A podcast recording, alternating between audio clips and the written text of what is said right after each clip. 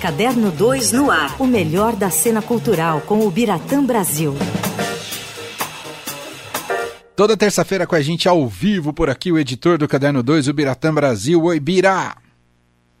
Fala, meninos, tudo bem? Tudo certo. Tudo bem, Bira. Nosso assunto hoje, exposição lá no IMS, na Avenida Paulista, sobre Clarice Lispector. Uh, me contaram que tá linda, eu não fui ainda, mas conheço uma pessoa que foi e amou a exposição, Bira. Olha, tá muito bonita. Quem, bom, quem é fã de Clarice gosta de qualquer negócio, né? Não uhum. tem novidade.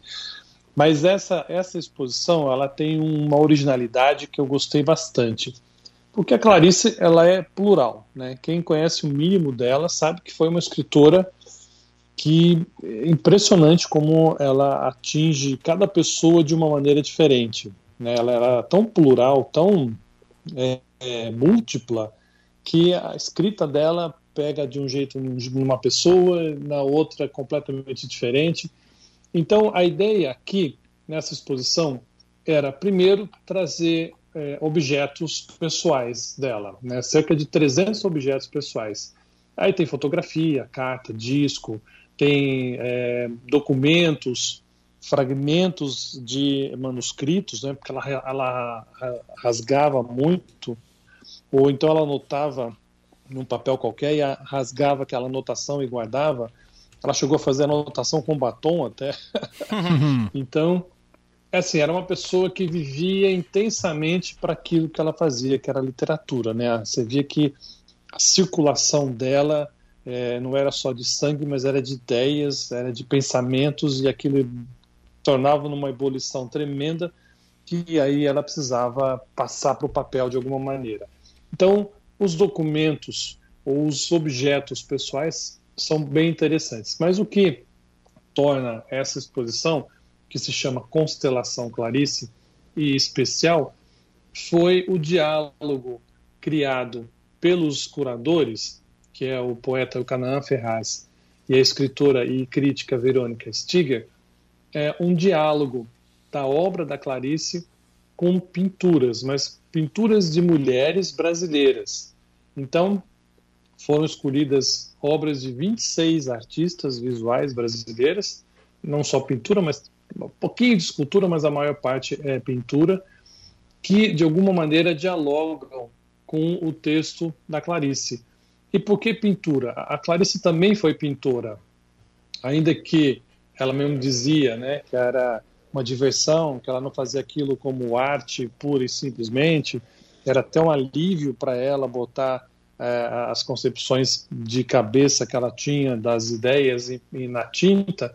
Então, na exposição também estão 18 pinturas que a Clarice pintou entre 75 e 76, todas, como eu já disse, sem nenhuma pretensão profissional.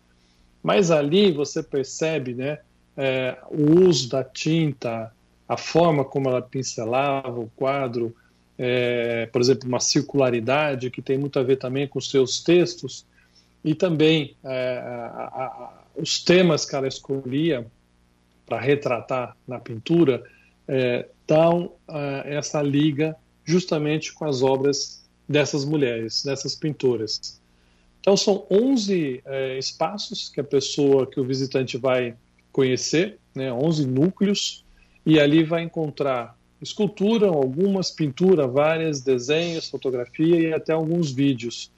E sempre junto com algum quadro exposto de alguma pintora ou de alguma escultura, tem ali um trecho de uma obra é, da Clarice que faz uma ligação. Claro que não é uma coisa óbvia, não é uma coisa imediata, você bate o olho no que está lendo e já olha o quadro e vê, ah, é mesmo, tem a ver.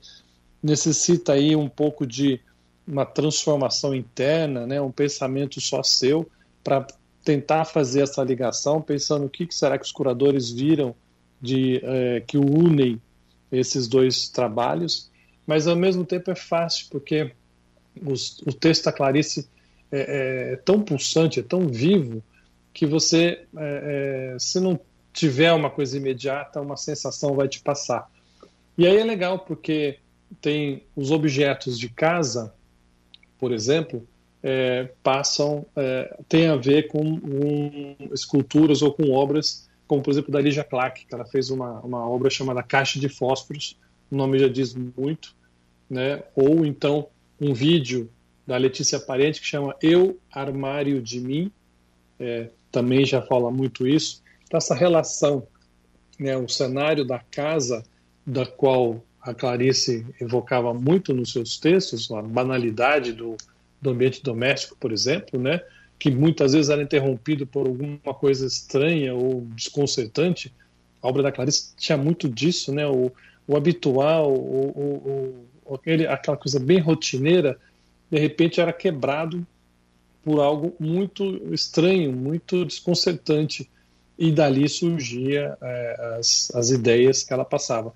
Isso você vê muito também nessas obras que estão ali expostas é, na exposição. Então ficou um, um trabalho muito bonito, é, vale como uma, uma viagem por, pela Clarice, vale para conhecer obras dela. Eu confesso que eu nunca tinha visto pinturas da Clarice, sabia só também desconhecia nunca... o Biró, desconhecia é, completamente. Eu sabia que ela tinha sido pintora, né, tanto que eu li a respeito dela, vi ilustrações, né, reproduções das obras que ela fez, mas ver ali a pintura mesmo é, é muito emocionante para quem gosta dela e é muito interessante. Né, você imaginar que uma mulher que tinha a prosa, a prosa poética, a prosa psicológica, que seja, como seu né, grande forma de grande forma de comunicação ou não. Muitas vezes é difícil se comunicar com a Clarice, mas enfim, você perceber que ela também usava a, a, a pintura é, para se comunicar desse jeito era muito interessante. Então é um passeio muito legal aqui no Instituto Moreira Salles em São Paulo. É, acho que vale bastante fazer esse percurso e de quebra você acaba conhecendo quem não conhecia também, né? É, obras dessas artistas todas que são assim pessoas muito renomadas, né? Lígia Clark, Maria Bonomi, é, Regina Silveira, enfim, Janeira, tem um quadro maravilhoso, tem dois quadros de Janeira que são maravilhosos. Até a Hilda Hilse, a poeta, que também fazia desenhos. Então, é, é, vale por isso também.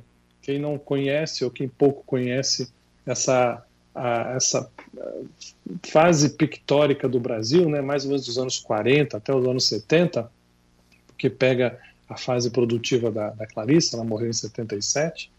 Então, é, serve também como uma, uma descoberta para alguns, ou o, o, prazer de voltar a ver obras para outros dessas grandes artistas. É uma exposição que serve para muitas, muitas coisas, inclusive para se degustar grandes obras de arte. É, essa pessoa que foi à amostra e me comentou comigo disse que teve essa sensação, é, essa boa sensação de ver, tipo, porque tem algumas frases que são de, de algum, tiradas de alguns livros da Clarice que estão estampadas na mostra. Ela falou, nas, nas redes sociais tem tanta coisa fake da Clarice, e aí quando você se depara com a obra efetivamente dela, trecho, e aí você percebe a riqueza que é, o quanto é impactante, e não tudo que surge de fake nas redes, né, Vira? Muito, é. A Clarice é muito imitada, o Veríssimo também é outro que é uma figura que toda hora está surgindo frase que não é dele. Ele escreveu uma crônica uma vez, né? Citando frases que não eram dele, algumas até ele gostou. Falei, puxa, eu podia ter escrito isso, era mesmo. Grande Veríssimo. Então, é verdade.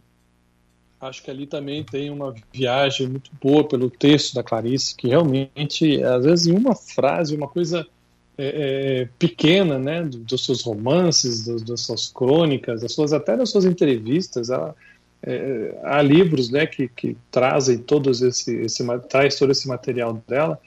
As entrevistas, às vezes você olha assim, ela fazia umas perguntas tão desconcertantes, tão fora do padrão de, do jornalismo que a gente está habituado a fazer, mas era ótimo porque produzia ou provocava o entrevistado e ele dava respostas, sabe, muito além do que poderia é, ser numa conversa habitual, numa, entrevista habitual.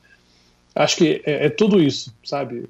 Como eu falei, quem conhece tudo isso vale a pena ir porque tem o prazer de voltar a ver pessoalmente essas obras da Clarice e das pintoras. E quem não conhece ou conhece pouco tem uma chance linda de é, descobrir esse filão, vamos dizer assim, da Clarice, esse lado pictórico da Clarice, que é muito legal também. Muito bem.